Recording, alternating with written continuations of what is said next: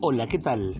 Soy Cristian Sosa, conductor de Reflexionando, que se transmite desde la 97.7, la señal FM del Valle de Calamuchita. El cronotopo de hoy es triste. Es, hasta podríamos decir, terrible. Me refiero a los robos que se vienen sucediendo en Villa Yacanto de Calamuchita desde la cuarentena.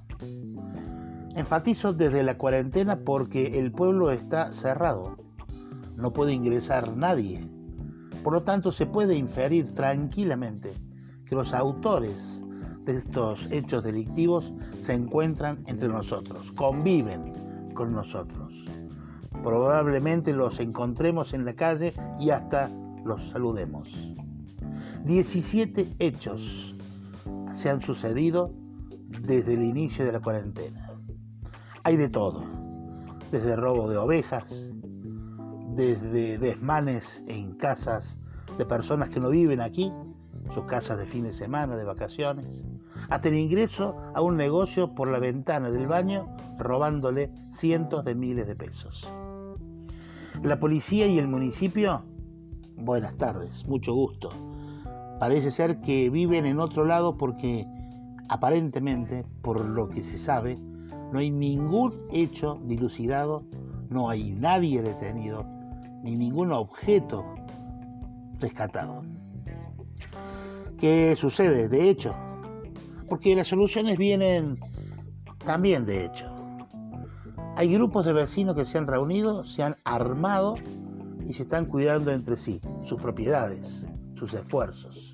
No van a dejar que los roben y hacen caso omiso a lo que dice la policía y el municipio.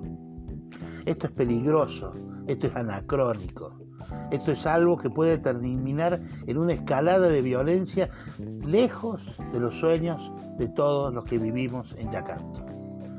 Este es un llamado de atención a las autoridades, tanto policiales como políticas de Villa Yacanto, para que tomen el toro por las astas y se hagan cargo de la situación. Hay gente que no puede venir a ver sus casas sabiendo que han sido robadas. Hay gente mayor, angustiada, porque no sabe el destino de su propiedad. Es imprescindible que tomen cartas en el asunto. Si no, los vecinos lo van a hacer y esto puede terminar con consecuencias que todos queremos evitar. Les habló Cristian Sosa, conductor de Reflexionando por la 97.7, la señal FM los sábados, desde las 10.30. Chau.